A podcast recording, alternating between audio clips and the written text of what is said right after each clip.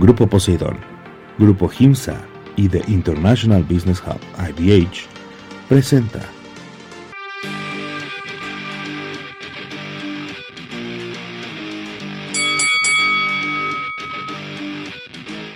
Hola, para mí es un gusto saludarles. Soy Ana Karen Gumont y les doy la bienvenida a esto que es Golpe Bajo. No demoremos más y vayamos a ver la anécdota de don Mauricio Sulaimán. Hola, les saludo Mauricio Sulaimán.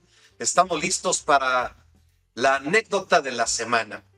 En esta ocasión quisiera hablar de qué fue, cómo fue la infancia de mis hermanos, la mía, en una casa donde recién se había electo al presidente del Consejo Mundial de Boxeo.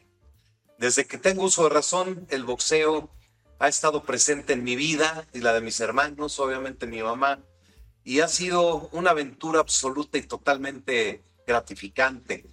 Eh, el primer recuerdo que tengo de boxeo, pudiera decir que fue, no sé, yo tendría dos o tres años, estaba en la casa, escuché un ruido eh, muy raro, algo que nunca jamás había escuchado. Bajo las escaleras corriendo y me encuentro a mi papá en la sala con dos hombres gigantescos. Imagínate yo de dos, tres años, viendo hacia arriba, dos personas que eventualmente entendí que eran Mohamed Ali y Don King. El ruido que escuché fue la carcajada tradicional de Don King. Desde ahí, pues toda la vida, todos los días, encontramos personas de boxeo en nuestra casa. Mi papá decidió abrir su puerta, eh, su hogar, y que ese fuera la recepción para quien lo buscara desde Don King y Mohamed Ali hasta boxeadores amateur que iban empezando, entrenadores, managers, medios de comunicación. Siempre en la familia Sulaimán eh, la casa estuvo llena de personalidades de nuestro deporte. Para nosotros era muy común ir a la escuela, regresar a la hora de la comida y entrar y, y ver ahí a Sugar Ray Leonard, a Manos de Piedra Durán, Oscar de la Hoya, Hagler, Hearns, Don King, Bob Arum, hoy también eh, boxeadores amateur, quien fuera, ahí comiendo en la casa. Nosotros ya muchas veces pasábamos a cambiarnos sin saludar. Eh, era el día a día de donde crecimos. Fuimos una familia beisbolera, pero siempre el boxeo estuvo metido porque fue eh, lo que cambió la vida de mi papá. Mi papá como les decía, abrió la casa para todos. En una ocasión llegué de la escuela también y había cuatro muchachos ahí, jovencitos. Y mi papá le estaba diciendo, muy bien, acomódense en este cuarto, aquí van a vivir estos dos meses hasta que es la, la calificatoria para las Olimpiadas. Y así fue, eh, siempre teniendo eh, gratos recuerdos. Eh, mi mamá, una gran mujer, una campeona, gracias a Dios la tenemos con nosotros pero ella entendió la necesidad de caminar al lado de mi papá, ser el apoyo incondicional y abrir el hogar para todos. El Chávez, Roberto Durán, les encanta todavía cómo cocina mi mamá. Cuando vienen a la Ciudad de México exigen ir a, casa para probar esos platillos tamaulipecos y comida árabe en un ambiente total familiar eh, de hospitalidad y de anécdotas sentarnos con Chávez, con Durán, con Sugar Ray Leonard, platicar de lo que fue los inicios en el boxeo y lo que fue la influencia de José Sulaimán y de nuestra casa. Para todos ellos, pues es algo maravilloso. Eh, recuerdo una vez el travieso Arce, estaba en una competencia, lo, lo recogimos antes de que saliera al aeropuerto y pues llegó, se echó un desayuno como nadie. Se echó su siesta en el cuarto y ya mi mamá lo despertó para que se fuera al aeropuerto. Ese era un día normal en casa de los Sulaimán. Siempre tuvimos eh, la compañía, la cercanía de toda la comunidad del boxeo. Eh, recuerdo a Mohamed Ali que una vez llegó eh, y quería rezar, estaba a rezar porque es musulmán. Me pide mi papá que lo acompañe, lo llevo al estudio, me pide unas toallas y me dice, oye, ¿para dónde es el, en la Meca. Y un niño de 12 años, ni idea, lo dirigí para allá. Eh, regreso con mi mamá, le digo, oye, pasó esto. me dice, ¿qué, ¿qué hiciste? No, pues el poniente allá. Me dice, ay, bruto, lo mandaste al sur. Entonces el, el resto de Mohamed Ali no funcionó. Nos vemos en la siguiente anécdota. Que los bendiga que tengan una gran, gran semana. Vaya anécdotas que siempre nos cuenta don Mauricio Suleiman. Y ahora es momento de ir a nuestra entrevista con nuestros amigos del Consejo Mundial de Box. Pues es, algo, algo bonito que yo recuerdo, porque yo estaba con mi papá trabajando en, en la carnicería, cuando el secretario del mercado llega y le pregunta a mi papá que faltó un peleador, ¿no quedará pelear tu, tu hijo? Como ya saben que yo entrenaba. Entonces le dijo, pues sí, pues aquí está, pregúntenle. Yo luego que me dicen que dije yo, sí, sí, sí, que me levanto muy alegre, dije, sí, sí, yo quiero, yo quiero. Entonces es cuando yo ya empecé pues a pelear, porque peleé en el, en el aniversario del mercado en una esplanada. Ahí peleé, entonces cuando ya la gente me empezó a conocer que yo ya entrenaba, porque yo ya entrenaba, entrenaba en el, cerca del mercado, era un gimnasio que se llamaba Gimnasio Baños Romero, yo entrenaba ahí. Entonces, eso es lo que que sepan que, que en verdad me, me, fueron a buscar para, para, para, este, para pelear. ¿No quedará pelear tu hijo? Pues yo, con mucho gusto. De ahí fue cuando fue mi, mi, nacimiento de todo esto, porque yo entrenaba, pero yo quería hacer eso. De que mi papá me, me, me preguntaba y me decía, ¿qué, este, este, ¿qué hiciste? Le dije, boché con otro.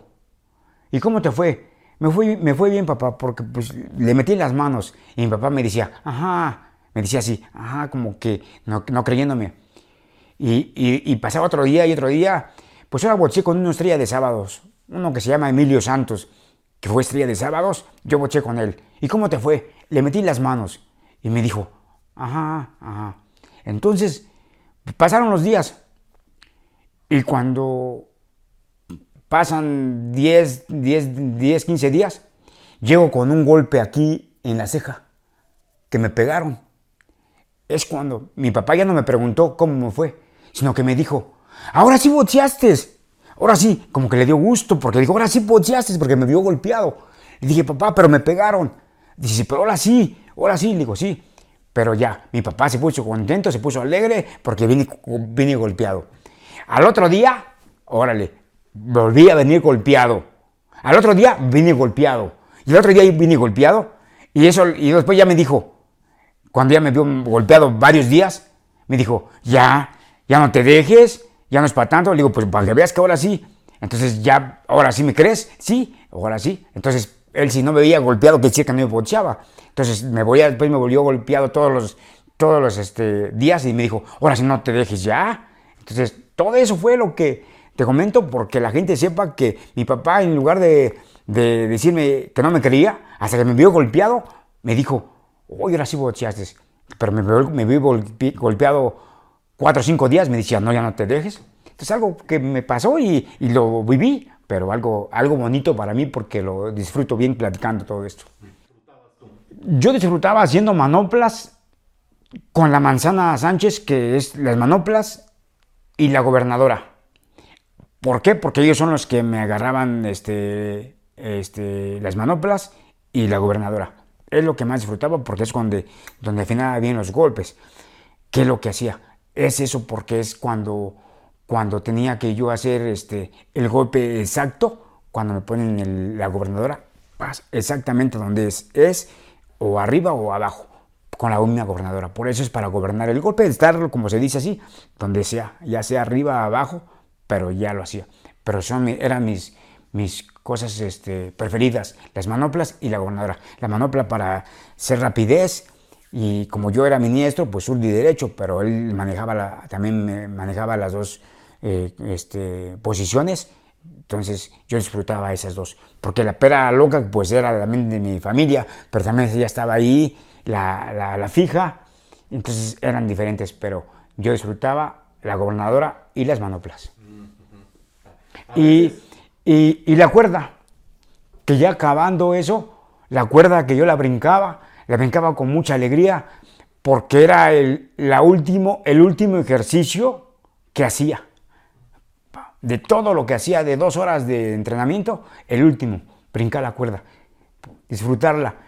¿Por qué? Porque ya estoy disfrutando mi, a mi cuerda, de agarrar mi cuerda, que esa sí era mi cuerda favorita, que yo la tenía ahí, que era la mía, porque era de, de mi tamaño, que no podía cualquiera agarrarla porque le quedaba corta porque estaba para mi tamaño. Entonces esa la disfrutaba brincando mm, ya muy, muy feliz y todo porque, porque era otro día más que acabé de entrenamientos.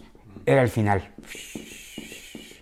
Sí, sí, sí, a mí me tocó la época antes y luego la moderna, porque me tocó, sí la viví, sí la, este, la, la viví y la recuerdo bien porque yo tenía a don Lupe Sánchez un, un señor muy, este, muy educado y, y, siempre bien disciplinado y vas a hacer esto y esto. Teníamos una condición muy física muy buena por, por parte de él, que la condición física era la, lo que teníamos que traer por parte de él. Pero, pero yo sé que me decía, ponte a hacer esto y esto y esto. Y entonces me hacía muchas cosas para yo traer una condición física. Porque ahora ya es diferente, ya, ahora ya no es como vas a hacer este, lo mismo que yo hacía antes. Porque ya ahora cambian, ahora ya, eh, antes, antes no había un preparador físico. Yo no lo tenía. Ahora, ahora sí hay preparadores físicos al lado de uno, vas a hacer esto. Uno que está el preparador, el preparador este, físico. Y antes, antes no estaba, no tenía preparador físico, no tenía este, uno que me comentara, un, un señor que me diga, vas a hacer esto. No, no, nomás mi manager me decía, vas a hacer esto, vas a correr esto, vas a hacer esto. Pero no tenía uno que me diera indicaciones como ahora. Ahora me hubiera gustado también que alguien me dijera cómo tener un preparador físico, uno que me diera la dieta, que antes tampoco igual. Don Lupe Sánchez me decía, no hay que comer mucho, hay que comer lo que hay que comer, tu verdurita y, tu, y tus, y tus, y tus, y tus, este, y tus, este, tu pechuguita o viste, pero no me decía todo. Pero es, es diferente, imagínate todo lo que ha cambiado. Sí me, vi, me tocó ver todo ese cambio que, que hubo de muchos y, y lo viví, pero yo viví cómo fue el anterior y cómo es esto. Entonces no sé por dónde me puedo yo quedar, si con el anterior o con ese moderno, pero este, pues moderno, si hubiera yo tenido un preparador físico, un de dieta, algo de todo, me hubiera ido, yo creo que a lo mejor me hubieran echado a Rocky y le gano. Qué entrevista más enriquecedora, no podemos esperar a la de la siguiente transmisión. Pero ahora es momento de pasar a la parte práctica del box. Vamos a ver la lección del día con el ex campeón José Luis Bueno.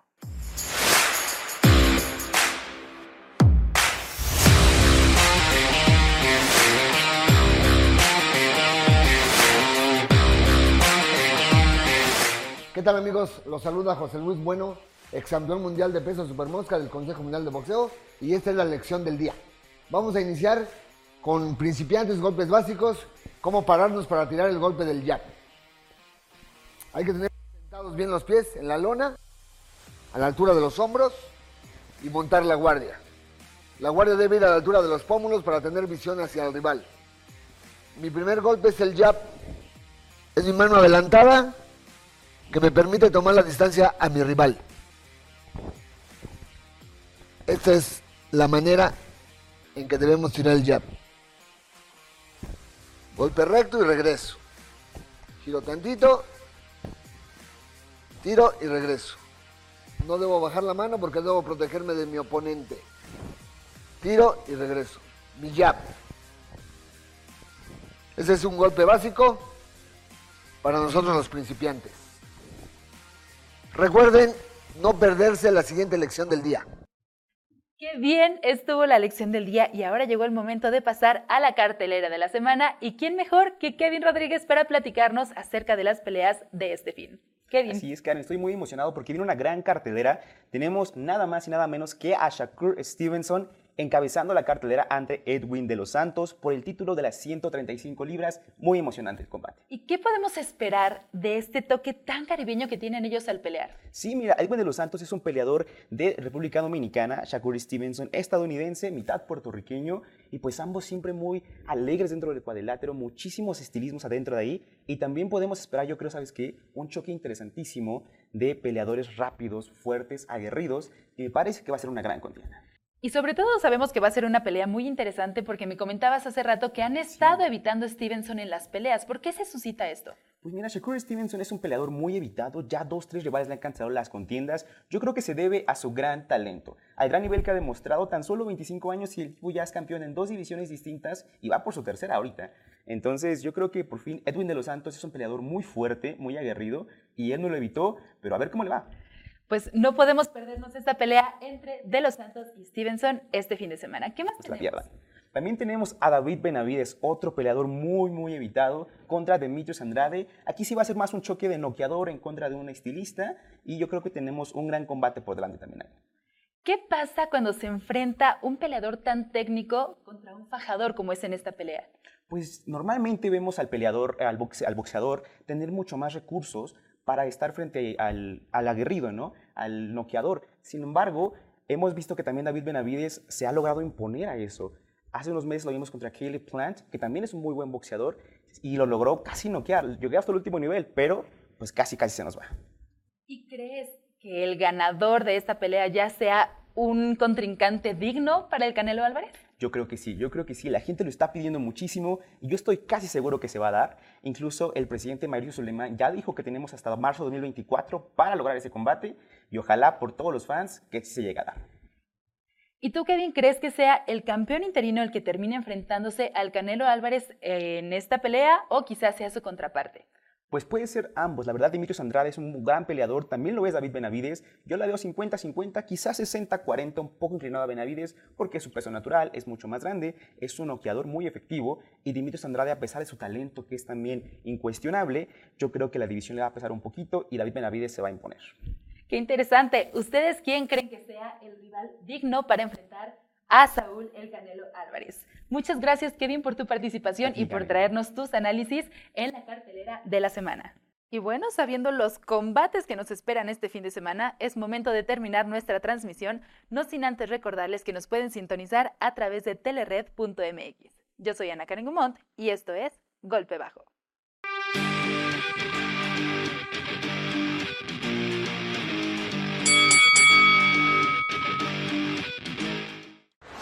Grupo Poseidón, Grupo HIMSA y The International Business Hub IBH presentó